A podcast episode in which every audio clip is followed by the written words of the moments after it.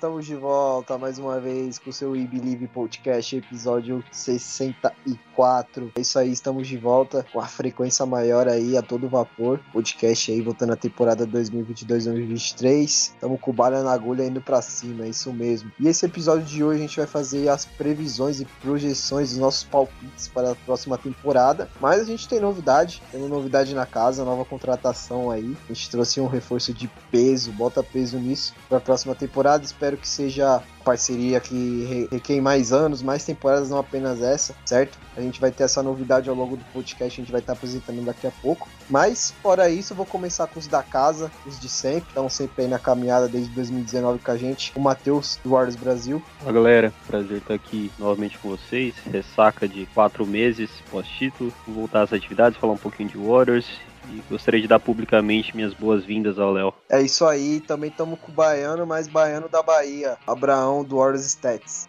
Como sempre, podcast de abertura de temporada tem polêmica. Mas é isso, galera. Vamos para mais um episódio aí. Dar as boas-vindas pro Léo. Mais um advogado no podcast. E pelo menos juridicamente estamos bem servidos. Podem processar. E é isso. Falaremos mais sobre isso no posterior do podcast. Então é isso, galera. Agora a gente vai estar tá trazendo a novidade aí, a nova contratação do Believe aí para essa temporada. Eu vou chamar para apresentar o nosso novo integrante, mas antes de tudo, quero agradecer ele por ter aceitado o convite. É, já fazia um tempo já que eu queria estar tá trazendo ele pro projeto. A gente fez uma reunião e decidiu que a gente tinha que trazer mais alguma pessoa. E tinha pessoa melhor que o Leonardo Osório do Warriors Brasil. É que tem dois Warriors Brasil aqui, né? O do Matheus. Com que é, Matheus? É Warriors Brasil Underline né? O Brasil Waters Undervine. Isso, do Léo é outro, outro arroba diferente. Para mim, no meu ponto de vista, é o maior perfil do Golden State Warriors aqui no Brasil, perfil mais informativo. No futuro próximo aí, o Golden State trazer algum perfil aqui pro Brasil, estaremos bem servidos, assim como o Orlando Magic fez com o Magic BR. Mas, sem mais delongas, quero apresentar o um novo reforço do Big Podcast, Leonardo Osório do Horus Brasil. E para começar, cara, como eu falei, agradecer você aceitado o convite. A gente ficou muito feliz de estar contando com você. E assim que você se apresentar, eu também quero saber que você conta aí, sempre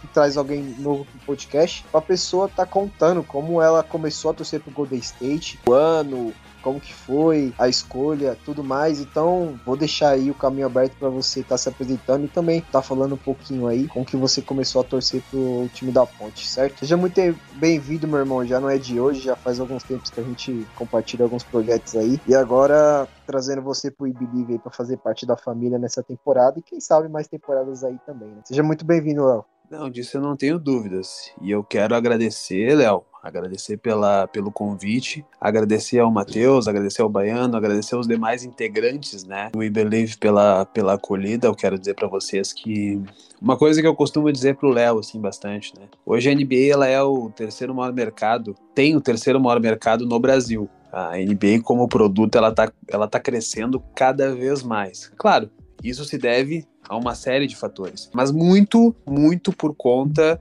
do trabalho que a gente exerce, e aí eu acho que eu, eu, eu trago méritos para todo mundo aqui, e esse podcast reunindo muitos formadores de opinião do Warriors da mais alta categoria. Faço um elogio a cada um de vocês, assim, porque eu creio que se o Warriors hoje tem o tamanho que tem, deve a cada um de nós que fica lá num dia de semana, num jogo murcho de temporada regular, que a gente sabe que poucas pessoas estarão conosco, mas aquele esforço, aquilo que a gente faz por amor, aquilo que a gente faz por paixão, vale a pena. E a gente consegue, enfim, trazer uma série de, de, de frutos, né, para o Warriors, para seu, para ter o tamanho que tem hoje, ele tem graças um pouquinho, tenho certeza, a cada um de nós. E falar para vocês assim que o meu início assim como torcedor do Warriors se deu naquela temporada, mais precisamente naquela temporada 13 14 ali, eu, digamos assim, no time ainda do, do Mark Jackson, já havia, assim, algum interesse de, né, de acompanhar o time do Warriors. E, cara, acabou sendo ali, né, não teve um motivo específico, né, mas via no Warriors um núcleo jovem, né, um núcleo consistente. O jogador que mais me chamava atenção naquele elenco era o David Lee. Era um double-double de da mais alta categoria, 20 pontos, 10 rebotes de média. Era para mim era o principal jogador. Eu já acompanhava ele no tempo do New York Knicks. Então foi por causa do David Lee hoje que eu que eu torço pro Warriors. É até uma coisa meio curiosa assim. Mais uma vez só agradecer a cada um de vocês pelo convite. Nós temos aí pela frente uma temporada que promete muito. Tivemos fortes emoções agora nesse nesse período de pré-temporada. Draymond Green deu uma entrevista hoje, meio que acalmando assim alguns ânimos, deixando claro que ele tá à disposição de aparar as arestas, né? A gente não sabe até, até que ponto, mas a gente espera que, esse, que essa tormenta, né, isso que a gente temeu ali, isso se vá embora agora nesses próximos dias com a renovação do pool, para começar a temporada concentrado, para começar a temporada bem. E é isso, gurizada. Estamos aí para debater. Eu sei que o Léo trouxe uma pauta bem recheada de conteúdos aí. E dizer, acima de tudo, que eu estou à disposição de vocês como colaborador, né? Como alguém que está extremamente entusiasmado de criar conteúdo para o Warriors e de poder dar a minha contribuição para que o Warriors cresça como franquia e, enfim, atraia o maior número de torcedores possível. Bate, é isso aí. Deixa eu só fazer uma retificação ali que o Baiano acabou falando e eu posso ter dado a entender.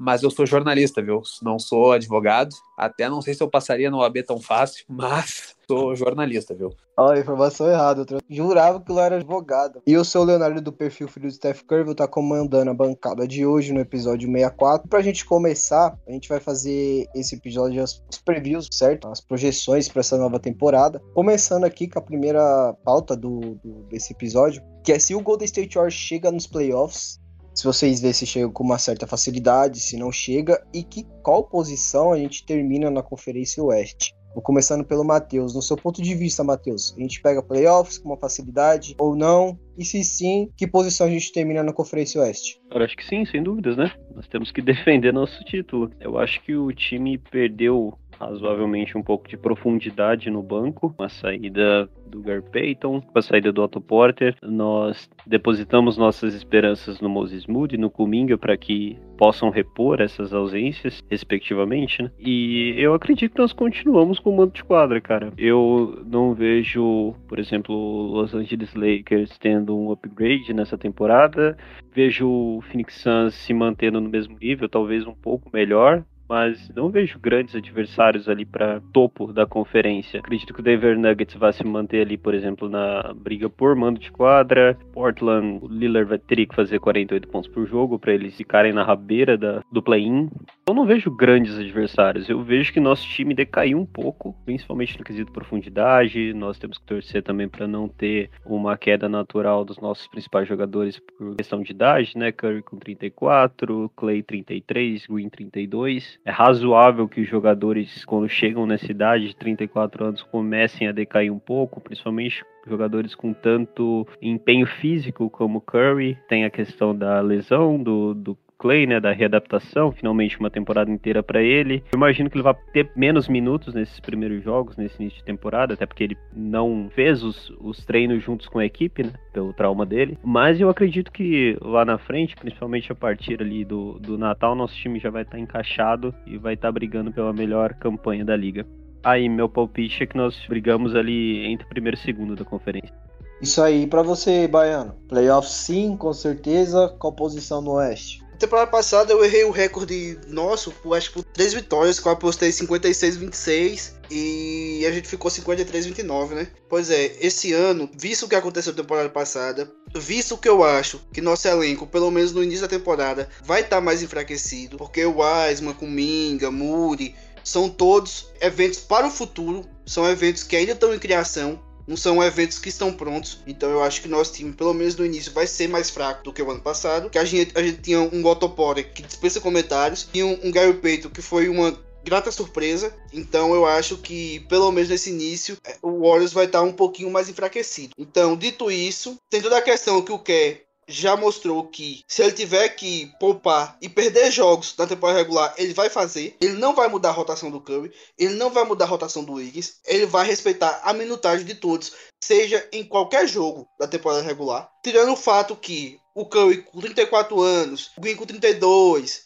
o Thompson com 32 estão mais suscetíveis a lesões. Então lesões podem vir a acontecer. Não lesões sérias, mas uma dorzinha ali, uma dorzinha aqui que o Warriors não vai arriscar e eles vão ser poupados. Dito isso, eu acho que o Warriors vai ficar em terceiro no Oeste com uma campanha de 52-30. É isso, eu tô com o Baiano também, mano. Eu acho que a gente brisca a terceira, terceira posição no Oeste. Vou finalizar o assunto com o Léo, do ponto de vista dele aí, se a gente consegue playoffs com certa facilidade ou não, se ele vê alguma dificuldade aí. Qual posição a gente termina nessa Conferência Oeste, que eu creio que vai estar mais forte essa temporada? Eu concordo com um pouco de cada um, assim, mas eu vou, eu vou tentar ser um pouco mais. Vou até ser um pouco mais otimista, tá?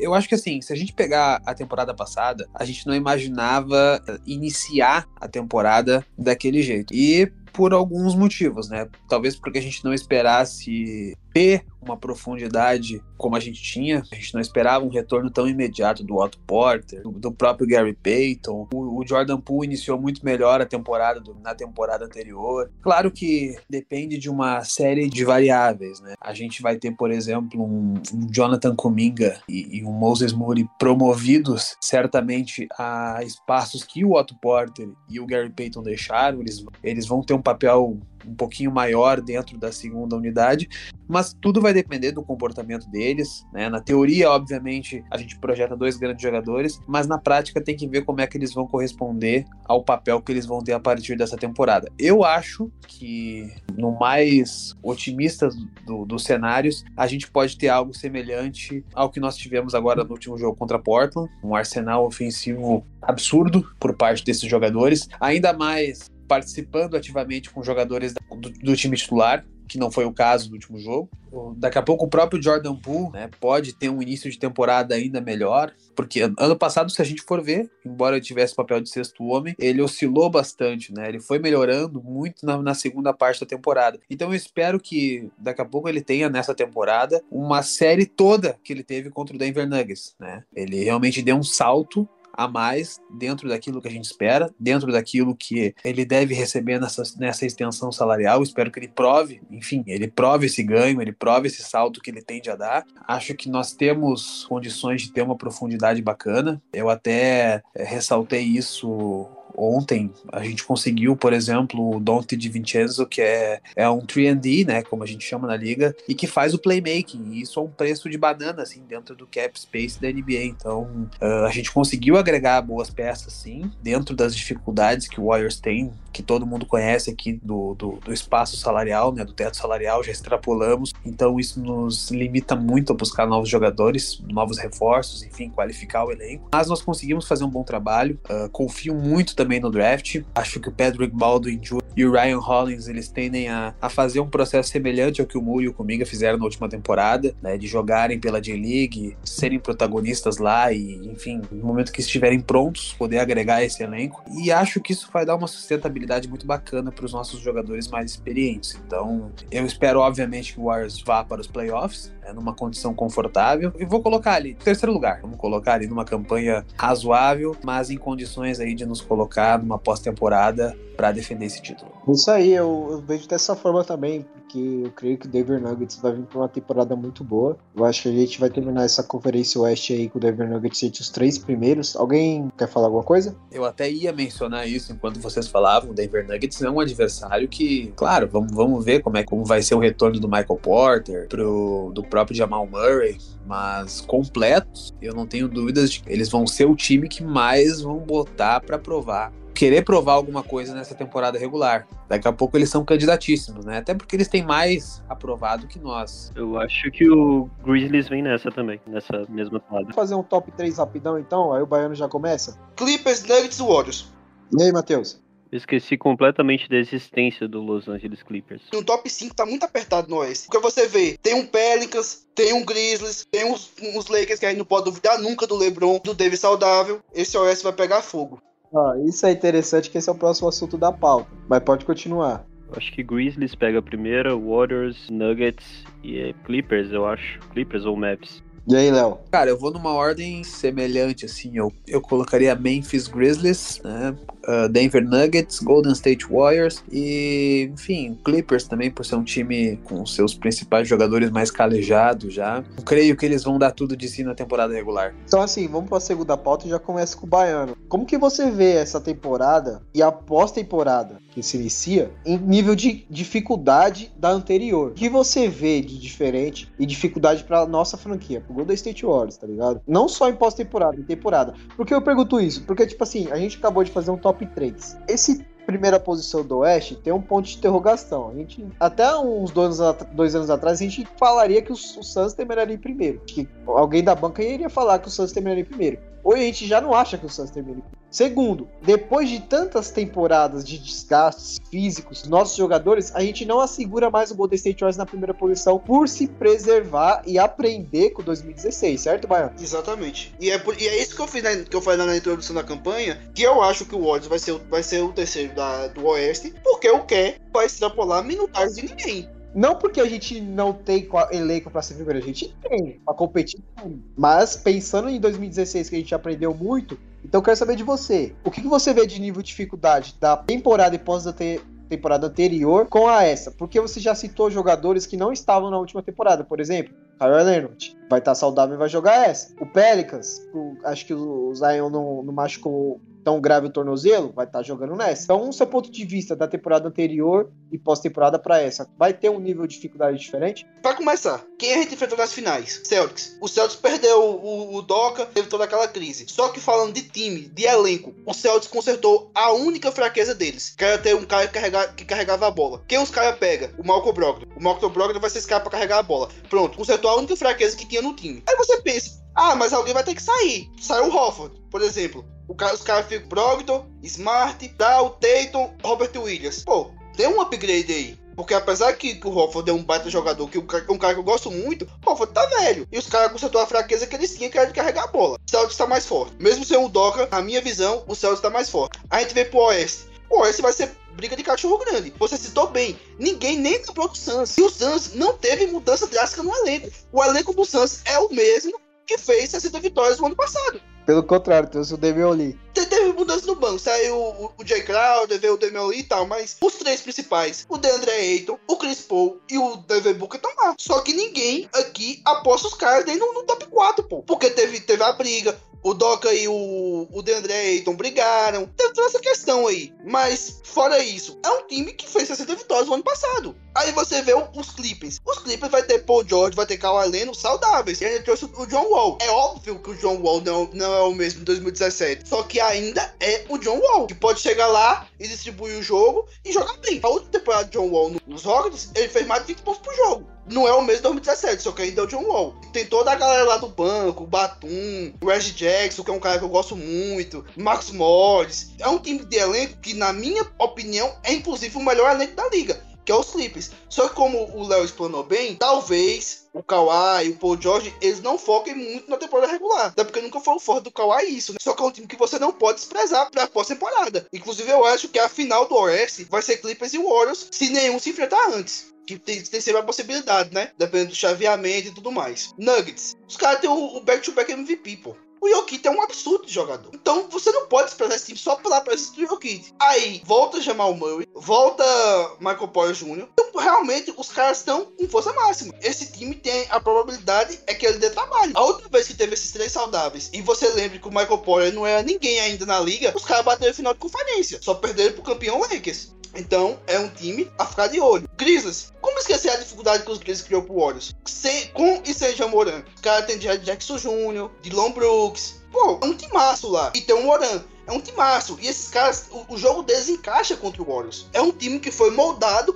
para enfrentar o Warriors. Você lembra quando, quando os Rockets em 2018 moldou um time para enfrentar o Warriors? Pois é, parece que, o, que os Grizzlies agora é aquela versão dos Rockets de 2018. É um time moldado para enfrentar o Warriors. Lakers com LeBron e Anthony Davis saudável. Não é um time que eu acho que vai para lugar nenhum. Só que, pô, tem LeBron James. Os caras têm o, o segundo melhor jogador da história do basquete. Tem um Anthony Davis que saudável é um ótimo jogador. Então, é um time a ficar de olho. Pelicans, pra mim, o Pelicans tem um, um, um, núcleo jovem muito bom. E o Zion, o Zion saudável, ele é uma aberração. Ele é uma aberração saudável. Porque o Zion jogou muito pouco e, e, e não ficou tantas coisas marcadas na nossa cabeça. Só que ele saudável é uma aberração. Mavericks, tem lá o, o, o Luca Doncic, que pra mim vai ser o MVP da liga. Só que nesse OS maluco, nesse OS maluco, é tanta coisa que a gente nem lembrou do Timberwolves. Os caras lá com o Cão Anthony e Gobert. Nem lembramos. E ele tem o, o Anthony Edwards para ver a, a, o tamanho da loucura que vai ser esse Oeste. Então eu acho que com certeza a dificuldade é maior. O Nuggets que o Warriors enfrentou é melhor esse ano. Os Grizzlies que o Warriors enfrentou é melhor esse ano porque tem mais experiência. E os Mavericks que o Warriors enfrentou é melhor esse ano porque eles, adqu eles adquiriram mais gente. O Christian Wood foi pra lá. A gente não sabe como vai ser esse encaixe do Christian Wood com o Dutch. Mas só que eles evoluíram o nível de basquete. Fora isso, tem a subida do Nuggets, que, que, eu já falei anteriormente que melhorou. Tem a subida do Clippers, tem a subida do Timberwolves, tem a subida do Pelicans e ainda tem um Suns nessa, nessa equação. Então o Oeste realmente vai ser briga de foice. E como eu já citei do outro lado, tem o, o Celtics fortalecido e tem uns times chatinhos do outro lado, né? O Milwaukee Bucks. Enfrentar o Bucks pro Warriors é muito ruim, né? Por causa do Antetokounmpo no garrafão. Aí tem um o Philadelphia 76 lá também com, com o Embiid dentro desse garrafão, fazendo pequeno roll com, com Harden. Parece 2018, né? Harden Capela. Mas é isso, também pode gerar uma certa dificuldade pro Warriors. E juntando nesse bolo todo, a pergunta que você me fez lá no início é sim. Vai ser uma temporada muito mais difícil para o Warriors e muito mais difícil para voltar a ser campeão, para ter esse back-to-back -back é título aí. Mas é óbvio, a temporada é longa, 82 jogos, tem lesões. Lesões a gente nunca consegue prever, porque lesão é do jogo. O Warriors pode ser afetado, o Clippers pode ser afetado, os Nuggets podem ser afetados, e tudo isso lá em janeiro, janeiro, fevereiro, maio, abril, pode ter mudado tudo. É isso aí, Léo. E você vê dessa forma também? Temporada com mais dificuldade? Cara, com certeza, com certeza. O Oeste, é, na verdade, há, há um certo tempo, assim, ele é mais agressivo que o Leste. Na, na, própria briga, assim, que a gente observa. Até não me recordo dessa última temporada, mas eu lembro, por exemplo, assim, o décimo colocado do Oeste geralmente tinha uma campanha positiva e no, no Leste, o oitavo classificado, ia para os playoffs com uma campanha negativa, né? Mas eu não tenho dúvida Acho que as franquias que estavam fortes na temporada passada, elas tendem a se permanecer fortes. Cara, agora a gente tem, por exemplo, o Minnesota Timberwolves, que enfim que o Baiano mencionou, o próprio Los Angeles Clippers que formou um, um timaço também no papel, mas tem que ver como é que isso vai se dar na prática, principalmente, né? O Clippers, querendo ou não, teve uma temporada completa já com Kawhi e Paul George, e enfim, esbarrou no Denver Nuggets. O Minnesota Timberwolves, enquanto não tiver um staff primeiro nível, assim, eu não, eu não consigo ver uma composição que dê certo. A gente já viu o Jimmy Butler indo para lá, um time muito bom na teoria, mas com, com resultados fraquíssimos na prática. É difícil, assim, a gente ter esse panorama. Eu projeto com certeza uma temporada mais difícil. Até porque não acredito, viu, que a gente vá conseguir superar esse episódio do Draymond Green tão facilmente. É, aí nos colocando no lugar de um jogador que perdeu totalmente a confiança a partir desse episódio. Principalmente, acho que das lideranças novas que estão se criando no vestiário. É, vai ser difícil ele conseguir recuperar esse respeito. Então, isso talvez influencie, assim, o desempenho do Warriors nesses primeiros momentos. Né? É, até, é até injusto a gente falar isso, mas é importante que sinta vontade novamente dentro desse elenco, porque uma situação daquela ele fica tão constrangido quanto o Jordan Poole. Mas é, aproveitar para fazer uns comentários ali que, enfim, que vocês já tinham pautado anteriormente. Eu coloquei o Suns fora do meu top 4, tá? Não porque eu não espero que eles sejam tão bons quanto na temporada passada, mas eu acho que depois de tomar dois baldes de água fria, como foi o caso deles na derrota pro Bucks nas finais e depois perder daquela forma trágica pro Dallas Mavericks no jogo 7 e sem acrescentar nenhuma peça substancial, assim como foi o Boston Celtics, como foi o Los Angeles Clippers. Tem que ter muito espírito para conseguir apresentar alguma coisa diferente do que já apresentaram até o momento. E com o Oeste teoricamente ficando mais forte, eu acho que eles acabam perdendo um pouco de a, minha impressão é que eles acabam perdendo um pouco de espaço, tá? O Minnesota que nem eu comentei com vocês, eu acho que depende muito assim, vamos ver como é que vai ser o encaixe. O Carl Anthony Towns, embora ele tenha reacendido um pouco o jogo dele na, na última temporada, eu sinto ele muito soft, que é como a gente fala de vez em quando. Sinto que a presença do Gobert possa deixar ele ainda mais vulnerável assim, no garrafão. E quanto ao resto, assim, acho que até eu ficaria por aí, viu? Eu diria para vocês que o maior adversário que a gente deve ter nessa temporada, que talvez leve a temporada regular mais a sério, é o Memphis Grizzlies. Engrenou a partir de um certo momento da temporada e talvez nessa temporada comece do zero até o final com uma campanha bastante consistente, tem um núcleo jovem muito forte, um núcleo inclusive que esse novo essa nova leva de jovens do, do, Warriors vai ser desafiada a enfrentar eles mais adiante, e eles como favoritos, né? Mas, por hora, eu vejo sim, um, na teoria, um, uma conferência oeste mais difícil. Vamos ver se na prática isso vai se, vai se dar, mas acredito que o Warriors tenha totais condições de, de poder frente, fazer frente a frente com qualquer um deles. Matheus, a gente aposta o almoço para comer depois. O Abraão falou tanta coisa ali sobre esse Oeste que eu tô com medo de apostar no Oeste. E outra coisa, Comenta aí como que tá. Muito bom de ouvir o Léo chamando o Abraão de baiano. Sim, tá ótimo. Cara, eu não vou me estender muito, porque eu concordo com basicamente tudo que eles falaram sobre o nível de dificuldade do Oeste. Tá muito maior que no Leste. Só um, um ponto, um adendo. É, eu nunca, nunca vou considerar o Minnesota Timberwolves contender para nada. Se perguntou sobre o que nós teremos de dificuldade. Fora o vestiário, e eu concordo com tudo que o Leonardo falou, eu acho que nós perdemos muito em defesa, cara. Que o nosso lado defensivo vai pesar um pouco na balança nessa temporada, porque nós perdemos alguém que se tornou essencial temporada passada, que inicialmente não era, com Gary Payton, que nós torcemos para que o Moody é, substitua a altura e talvez consiga, porque ele é um bom defensor desde Arkansas, mas eu acho que o Otto Porter é uma perda substancial, um cara que foi titular nas finais em alguns jogos, um cara que possibilitava que nós jogássemos no small ball e o cara que vai substituí-lo é o Kuminga, um cara novo, um cara que na minha visão, não está pronto e que vai ter que jogar nessa temporada. Teve a última para se preparar, inevitavelmente ele vai, vai ter que desempenhar bem, porque senão nós vamos sofrer muitos mais pontos do que na temporada passada, onde nós tínhamos uma das melhores defesas da liga. Outro ponto é que o nosso líder da defesa é um animal, fez uma cagada gigantesca agora na pré-temporada. Considerando tudo que o Leonardo falou e sobre a tentativa, a busca por reconquistar a liderança do vestiário, é algo que também nós temos que ver como se vai se traduzir durante o jogo, porque ele não é só um ótimo defensor, ele é o cara que organiza o time na defesa, manda trocas serem feitas, manda dobras serem feitas, por mais que os jogadores já estejam predispostos a fazer isso com os treinos, é o cara que ali na hora do vamos ver ele organiza tudo. Então, como vai ser isso? Como que ele vai dar, entre aspas, ordens pro Jordan Poole durante o jogo, um, um jogador que notoriamente tem dificuldades defensivas, sendo que ele gerou esse problema para si mesmo e para o time.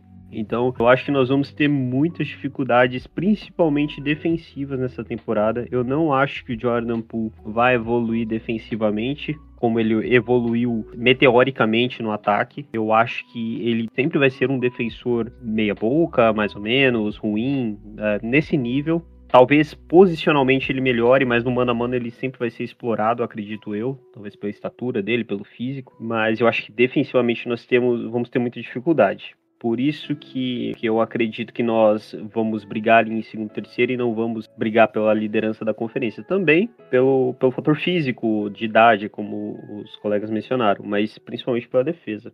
E só fazendo um adendo ali, antes de tu mudar para a próxima pauta, é que eu fico realmente pensando, sabe, gente? Eu fico no, efeito prático, tá? Vamos pegar o exemplo ali e com base nos fatos que a gente sabe, que a imprensa falou e que inclusive alguns membros internos Warriors confessaram ter, atestaram ter acontecido. Tu vai lá, tu dá um murro na cara de teu companheiro.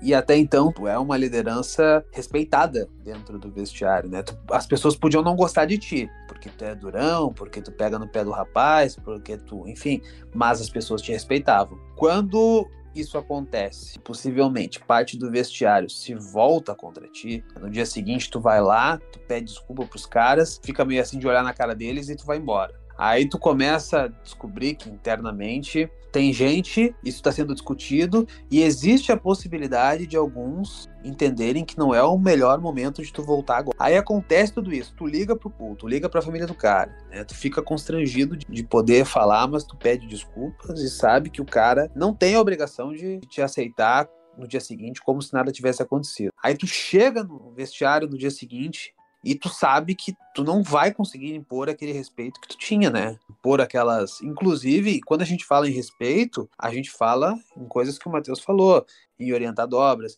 em coordenar defesa. As pessoas ficam olhando o lado humano da coisa, assim. É uma coisa complicada, né? Não foi só um soco, né? A gente sabe que tu chegar ao ponto de, de, de agredir um, companheiro, é o, é o cúmulo de tudo. Mas não é fácil, não, gente, a gente passar uma borracha nisso tudo como se nada tivesse acontecido. Vamos colocar aí nós, como pessoas, quando a gente pega ranço de alguém, é difícil a gente é, é, difícil a gente reverter. Vocês imaginam o clima interno como é que é, né? Deixar o Green à vontade para poder coordenar, para poder ter a autoridade que ele tinha. É, não vai ser fácil assim, viu? Como o Matheus falou, ele exerce um papel fundamental, ele é a engrenagem defesa. Com ele nós somos a melhor defesa da liga. Por isso que o episódio 73 foi o título Quem apanha não esquece. E o Jordan Poole vai remoer por anos isso daí, não só ele, como eu creio que toda a situação envolvendo os outros jogadores.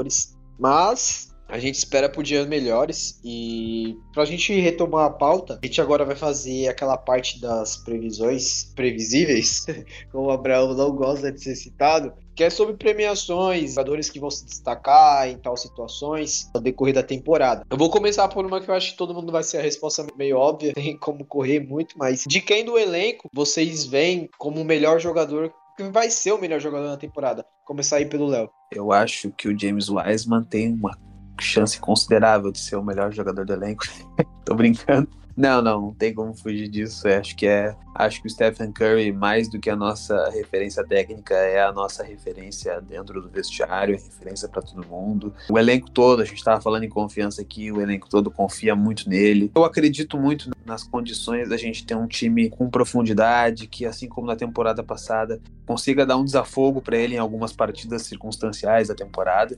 Eu, eu vejo sim que ele tenha condições de, de ter uma temporada cômoda, né, no aspecto da temporada regular, de, enfim, de apresentar o que tem que apresentar de forma muito pontual, para que nos playoffs ele tenha condições de aí sim trazer o máximo de si. Mas não tenho dúvidas, Stephen Curry é o nosso principal jogador, é o nosso líder, é a nossa grande referência. E para você, você acha que ele chega forte para MVP nessa temporada ou você acha que vai estar tá brigando por fora? Se chegar, chegou? Acho que não, Léo. Eu costumo falar assim muito assim, chega um momento da sua carreira que você não precisa mais provar nada em temporada regular. E a temporada regular, aliás, ela deixou de ser parâmetro para muita coisa, né? Geralmente os times que engrenam, geralmente o MVP é aquele que tem que provar alguma coisa ainda. Então, eu acho que tanto o Golden State Warriors quanto o próprio Stephen Curry não tão, né, não tão mais em sintonia de, de dar tudo que sabem numa temporada regular. Não sei se tu pensou em fazer um palpite, mas eu vi que alguns falaram, falaram Luca Doncic e tal. Eu vou dizer, o meu palpite para MVP da temporada regular esse ano vai ser o Joel Embiid. E aí, Matheus, melhor jogador do elenco para essa temporada e já emenda aí também se achar que o Steph Curry briga pelo MVP e também já o Léo trouxe até um ponto. A sua opinião aí também para quem você acha que leva o MVP essa temporada. Steph, Steph pela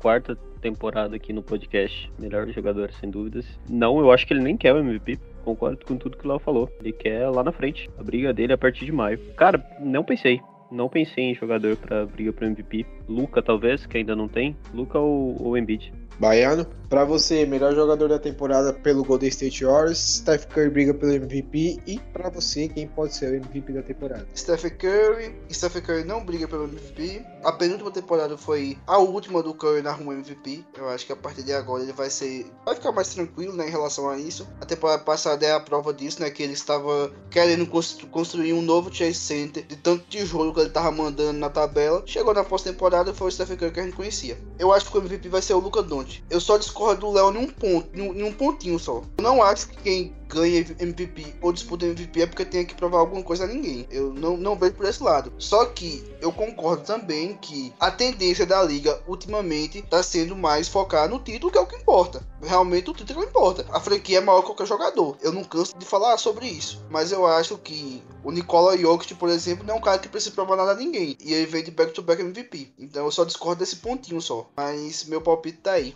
É bom ter alguém discordando aqui. Tava muito. Todo mundo muito omisso, amiguinho. Eu só ia dizer mesmo, se a gente começar a concordar todo mundo aqui com todo mundo, não é podcast, né? Mas eu acho que o MVP essa temporada vai ficar com o Giannis. Eu também acho que o Curry não briga. Pode ser que termine entre os três primeiros, pode. Mas eu acho que ele não chega a brigar, não. Agora vamos pra, pra segunda premiação, né? O palpite, no caso. Que é bem interessante, cara. É, eu creio que alguns vão falar o óbvio, porque o Draymond Green, independentemente da situação que ele se envolveu, ele se mostrou pra essa temporada, nos primeiros jogos de, de pré-temporada, voltando muito bem fisicamente, cara. Há anos que eu não vi o Draymond Green voando fisicamente assim. Até hoje, na coletiva que ele deu, hoje a gente tá gravando na quinta-feira, ele disse que ele tá muito focado. E a gente sabe que na última temporada, se não fosse as lesões, ele teria ganhado o Depoy com uma certa tranquilidade. Para vocês, vou começar pelo Abraão. Em um time que você tem Andrew ligado? Tá jogando muito bem defensivamente. Mas ainda você tem o Damon Green que tá muito focado para essa temporada, tirando o que aconteceu com o Jordan Poole. Para você, quem vai ser o melhor defensor do Golden State Warriors essa temporada? Eu acho que é isso que tá na polêmica que eu falei.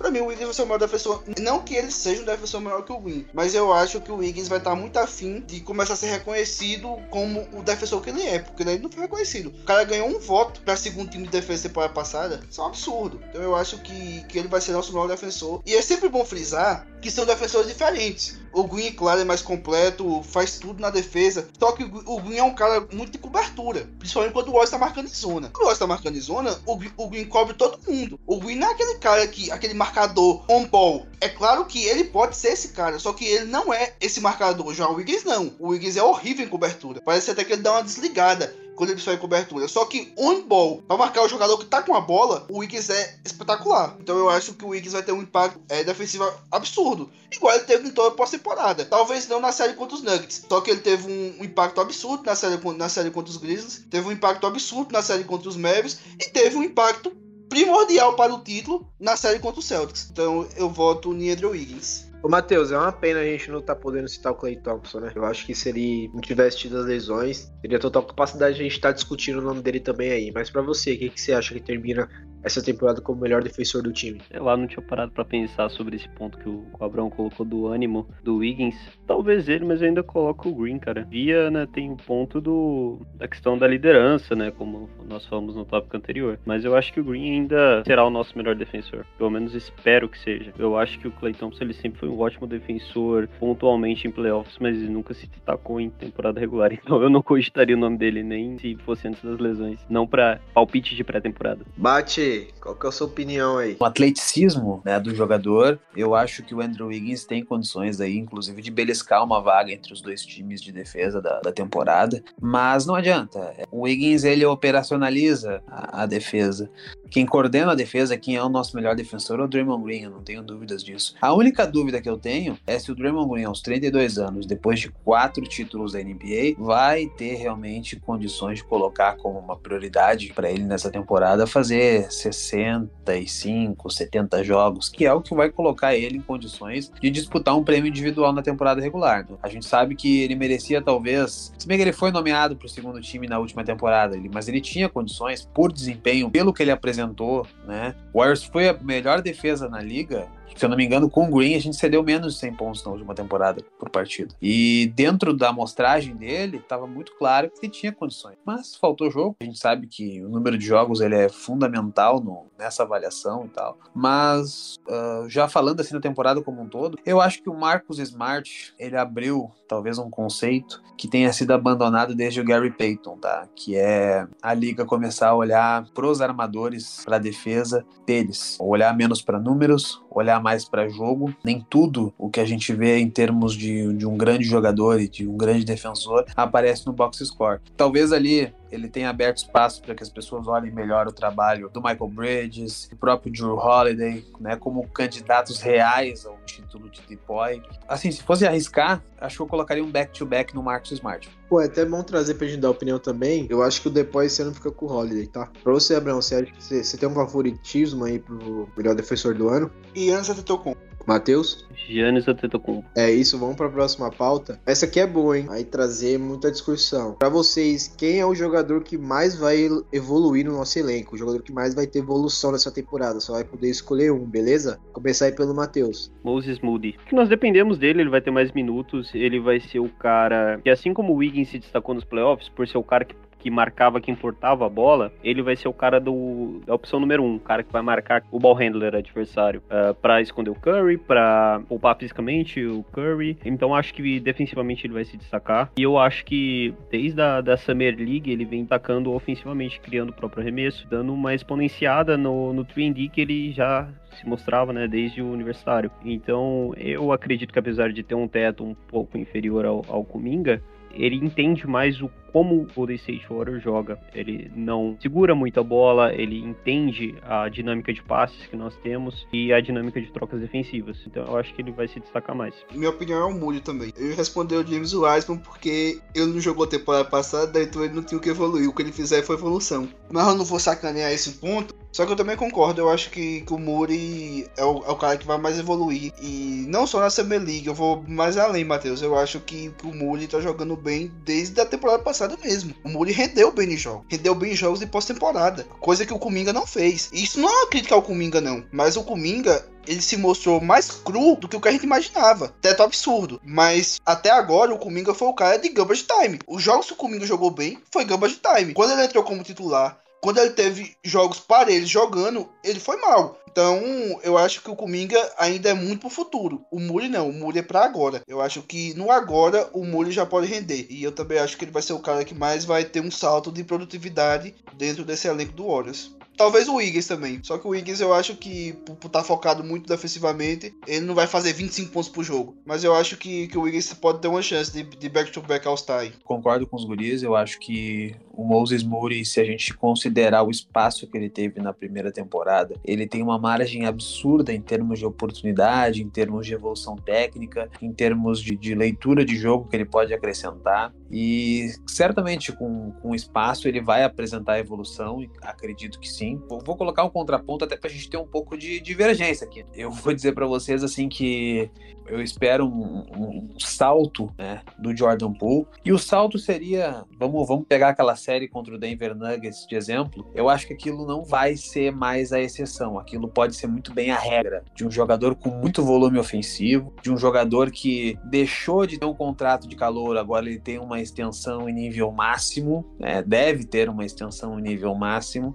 Então ele acaba ocupando um outro espaço, acaba ocupando um certo protagonismo que daqui a pouco a gente não tem certeza se o Clay Thompson, né, ele vai, vai ter aqueles 34 minutos dele por temporada, que daqui a pouco podem ser cedidos, enfim, brigar por um prêmio de jogador que mais evoluiu, por que não? Dá para entrar no páreo de novo. Daqui a pouco até para brigar pelo prêmio de sexto homem. Então eu realmente espero sim ver um volume ofensivo muito maior do Jordan Poole nessa temporada regular. Até acho, acho interessante assim, na, na temporada 2021 ele melhorou na segunda parte da temporada. Na temporada 21-22 ele também melhorou consideravelmente na segunda parte. E foi sempre reproduzindo isso no início de cada temporada. Então a tendência é que ele apresente um salto, né? agora com mais espaço, agora com mais protagonismo, agora que todo mundo considera ele um jogador protagonista dentro do vestiário e dentro de quadra, acho que ele tem a vontade aí para apresentar aí uma margem ainda maior de crescimento. Eu colocaria o Jordan Poole, mas concordo com tudo que os guris falam em relação ao Muri. O jogador que mais evoluiu esse ano, Anthony Edwards. Dentro do conceito que criaram para o Jamoran, acho que vão dar um jeito de botar o Anthony Edwards de All-Star e, enfim, vai ser o MIP esse ano. Quem quer palpitar para o jogador que vai mais evoluir na temporada, sem ser do Golden State? de uma forma geral de premiação. Seguinte, rapaziada, vamos dar uma dificuldade, trazer uma dificuldade aí. É melhor jogador saindo do banco, mas não pode ser o Jordan Poole, beleza? Para você, Abraão. Muri, por tudo que já foi exposto anteriormente. Matheus? Mude. Como o Baiano falou é, mude e o Matheus também mude, eu trouxe um ponto. Você acha que o Divi Chase não belisca, não? Cara, eu acho que o DiVincenzo ele vai produzir bastante sendo playmaker primário, mas vamos ver até que ponto ele vai ter esse espaço com o Kirby, com o próprio Green. Vai ser difícil, assim. Eu até vou dizer para vocês, quando ele chegou no Warriors, eu esperava que ele fosse tipo um Danny Green, assim, sabe? Com bom arremesso, boa capacidade de, de defender no perímetro. Não sei se vai ter a explosão que o Muri pode apresentar, mas vamos colocar aí ele sim. Vou colocar o Don de Vincenzo só para contrariar um pouquinho. E outra porque eu sou muito fã dele, viu? Tô, tô apaixonado pelo, pelo playmaking que ele exerceu no último jogo, um absurdo. Vamos lá, tirando o Steph Curry, qual é o jogador que vai trazer mais impacto pra gente nessa temporada? Começando por você, Léo. Jordan Anthony Poole. Simples e sucinto. Baiano? Andrew Wiggins. Two-way. E aí, Matheus? Poole. Por tudo que ele mostrou na pós-temporada, eu acredito que isso que aconteceu com o Green pode dar mais gás ainda para ele mostrar que, que ele está se consolidando né, como uma futura estrela na liga. Bom, por tudo que respondeu, a próxima seria o melhor jovem, mas eu acho que todo mundo aqui concorda que o melhor jovem da temporada vai ser o Moses Moody, certo? Moses Moody. Guilherme Santos. Guilherme Santos. não, brincadeira. Mose. O, o jovem, vocês falam assim, realmente, o cara que é jovem mesmo, não é o calor. Não, é, jovens de uma forma geral. Porque, tipo assim, eu creio que pelas perguntas que teve anteriormente, que a maioria foi Moses Moody, então eu creio que, a nossa opinião no geral aqui, o melhor jovem da temporada vai ser o Moses Moody. A gente espera um teto muito grande de Jordan Poole pra essa temporada, mas a gente sabe que se o Moses Moody jogar muita bola, vai ofuscar muito essa opinião de ser o melhor jovem na temporada, até por tudo que envolve. Porque se o Poole tem uma temporada muito boa, ele já vai ter tratado como um jogador sólido na próxima temporada. Que ele vai ter que ter uma temporada muito boa, igual das anteriores. Agora, se o Moses Moody tem um salto, vai ser o primeiro salto dele, né? Então eu acho que seria interessante ele estar tá levando esse, essa premiação aqui de melhor jovem na temporada. Abertamente aí para quem quiser discordar. É, eu ainda quero ver a experimentação que o Kuminga vai ter como, como reserva imediato, talvez, do Draymond Green, porque eu vi alguns jogos da pré-temporada. Não vou dizer que eu não vi todos, tá? Eu vi alguns momentos da pré-temporada. Enfim, a assistência que ele presta pro, pro companheiro do frontcourt, ele é, ela é muito limitada, assim. A impressão que eu tenho é que ele não conseguiu digerir o papel que ele pode ter e que pode ser significativo pro salto que todos esperam do Kuminga, né? Uma, uma coisa meio Kawhi Leonard, assim. Eu, a impressão que eu tenho é que ele é novo demais e isso prejudica ele em algumas coisas, assim. Eu acho que vai depender muito de como o Kuminga conseguir digerir esse papel que ele vai ter, sabe? Porque ele foi introduzido aos poucos, eu lembro até que ele não começou no início da temporada em razão de uma, de uma lesão, mas ele foi introduzido aos poucos. Tudo que ele apresentava dentro do espaço que ele tinha era lucro. Agora não, agora ele tem outra responsabilidade, né? Ele vai suprir, querendo ou não, vai pegar alguns minutos do Otto Porter, dependendo do que ele pode entregar, daqui a pouco ele pode perder até espaço para o Michael Green. Então, o Kuminga ele tem que entender o papel dele dentro da rotação hoje, entender que ele vai ter uma responsabilidade um pouco maior, até para quem sabe começar a ser introduzido né, nessa transição que o Warriors pode ter com o Draymond Green, enfim, ficando mais velho, mais experiente e tendo que dar espaço para os mais jovens. Ele tem que estar tá pronto para isso. Hoje eu vejo ele um pouco mais cru para a rotação. Vai depender muito do Kuminga, mas hoje eu acho que o Muri é o jovem mais preparado para isso. É isso aí, vamos trazer a última pauta para a gente finalizar esse episódio 64. A opinião de vocês para a temporada e quantas vitórias a gente vai ter. Começar aí pelo Matheus. O que você espera dessa temporada, cara? Tipo assim, de uma forma geral. A gente sabe que o começo é sempre mais difícil, né? Porque tem que ter paciência, porque o ritmo é diferente, os jogadores não arremessam como costumam arremessar. Pensando em defesa, a defesa pode estar bagunçada no começo, para depois de uns três, quatro jogos começar a engrenar vitórias seguidas. E também, quantas vitórias você acha que o Golden State vai ter nessa temporada regular? Cara, eu acho que por volta de 53 vitórias, 53, 54. Sendo muito sincero, cara, eu não tenho a impressão ou a expectativa de ser back-to-back. -back champion. Não sei é, explicar, é, mas isso me abalou bastante, isso que aconteceu no vestiário. Não que isso vá ser um fator, mas eu acho que isso aliado às perdas que nós tivemos na off-season, acho que isso vai pesar um pouco. Eu comemorei demais a escolha do, do Jonathan Kuminga. Eu gosto demais dele, mas eu não suporto ver a forma como ele joga no ataque. Não suporto ver um jogador como ele, com o físico dele, que poderia ser muito melhor, muito mais impactante se tivesse a ameaça do arremesso, buscar sempre cestas, arremessos desequilibrados. Isso veio da temporada passada, isso permaneceu na Summer League, isso permaneceu na pré-temporada. Eu torço muito para que ele mude isso. Eu espero que o coaching staff atente ele a isso, mas eu não gosto disso. Como ele vai se desenvolver será um fator primordial para o nosso desempenho lá na frente, porque eu tô um pouco me fodendo para a temporada regular. Eu sempre falei isso para você, sempre falei isso aqui, eu só me importo com o que acontece depois de maio. Sei lá, eu acho que nós caímos ou na final de conferência ou na, na semi, a depender do chaveamento. Mas fora isso, não tenho dúvidas de playoffs, que nós chegamos nos playoffs diretamente. É um assunto interessante, porque a gente tem o DNA de vencer, de ser vencedor, né? O Dermot Winter disse, não hoje, mas dias anteriores aí, perguntaram para ele como isso afetar, iria afetar a temporada do Golden State, se os jogadores estavam pensando nisso, e ele falou assim, é, o ambiente é de vencedor, os jogadores são vencedores, o pensamento aqui é de ser se vencer. Então, tipo assim, claro que os caras vão estar tá brigando nas cabeças, isso sem dúvida. Assim, mas realmente a gente tem um sentimento dessa temporada que vai ser, acho que a temporada mais difícil em questão de título, tá ligado? Sem contar aquela que a gente foi pro play-in, caímos no play-in, temporada de tanque, mas em questão de título, acho que vai ser uma das mais difíceis. Não por causa do Golden State, sim pelos times estarem melhorando, tá ligado? Tem o Philadelphia, tem o, o Bucks saudável, eu acho que chega na final de conferência. Para mim, o favorito para chegar na final pelo lado leste é o Bucks. Sabe que Middleton, Holiday, o Giannis os caras saudáveis eles fazem muito estrago ali no leste, tá ligado? Eu não,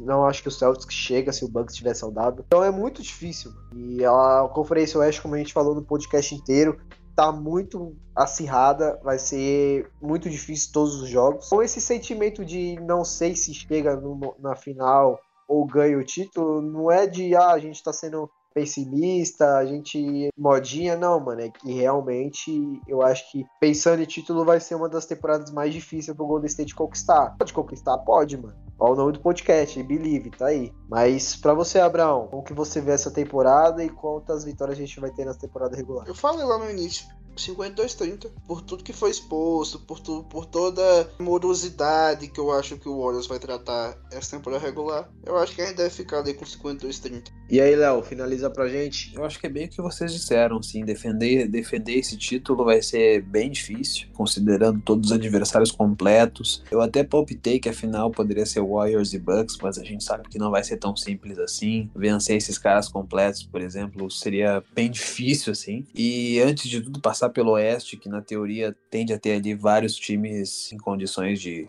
de contender, é complicado, né? Eu acho que a gente só vai ter uma precisão assim, mais exata nas primeiras semanas de liga. Assim como a gente na temporada passada imaginava ali buscar uma quinta, quarta colocação e de repente o time startou com 17 vitórias em 19 jogos. Então tudo vai depender aí da desenvoltura das primeiras semanas, acho que elas vão ser fundamentais. E para encerrar, vamos colocar aí 51 vitórias, 50 vitórias, para não cravar que nem que nem os guris falaram, mas acho que dá aí para beliscar essa terceira colocação no Oeste. O Warriors tem, como eu disse, condições de, de bater de frente com qualquer um, mas vai ser bem difícil defender esse título aí, viu? Eu não espero moleza, nunca esperamos, na verdade, mas assim como a gente teme alguns adversários, os outros adversários nos temem também, né? Ah, em 2019 eu esperei muita moleza.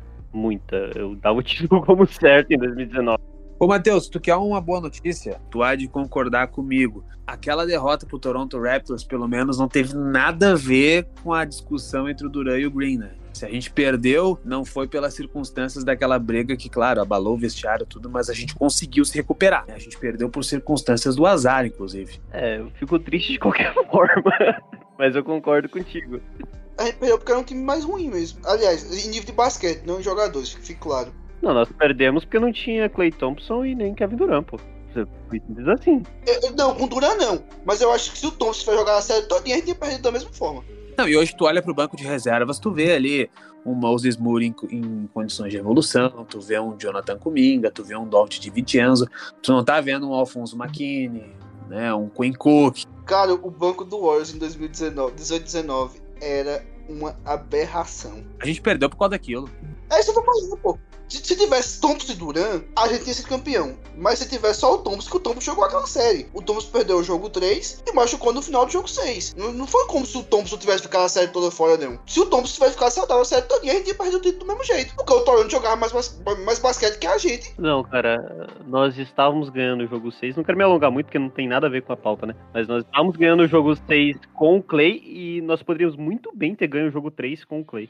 Matheus, a gente perdeu tudo jogos em casa, Matheus. Matheus, eu concordo com o Matheus. Eu já dar minha opinião aqui. Com o Clay Thompson, a gente tava ganhando o jogo, tá ligado? Então vamos, vamos, vamos parar. Isso, isso, isso, isso aí dá alergia, cara. Dá coceira, mano. Não, eu vou dizer pra vocês, eu não vou me alongar também, porque a pauta não era essa. Eu não vou nem falar do Clay Thompson em si, mas, cara, aqueles cinco minutinhos em que a gente teve o time praticamente completo, a gente viu que o destino da série ia ser outro, né? Sim, sem dúvidas. Então, mas é, é isso que eu falei. Com o Duran jogando, Thompson e o Duran jogando a série toda é uma coisa. Agora, só o Thompson, eu não acho que o Warriors seria campeão. Eu acho que o Toronto, mesmo com o Thompson em quadra, mostrou mais coisas. E eu acho que criou muita falácia do título do, dos Raptors ficar nas lesões do Warriors. E é uma coisa que eu discordo, porque o Warriors já sofreu isso. Nós já sofremos isso em títulos nossos, que ficou a hipótese de lesões. E eu também discordava que o Cid foi, foi na hipótese das lesões. E eu acho que mesmo com o Thompson saudável, não era certeza nem de vitória no jogo 6. Porque quando o Thompson machucou, o Warriors estava ganhando por 3 pontos. Então eu acho que não era nem certeza de vitória no jogo 6. Quanto mais na série. Eu concordo com você que o, que o Toronto era favorito, mas daí você falar que perderia do mesmo jeito, você tá colocando a certeza que nós perderíamos. E aí também não é assim. Agora acabou. Vamos finalizando mais um IC por aqui?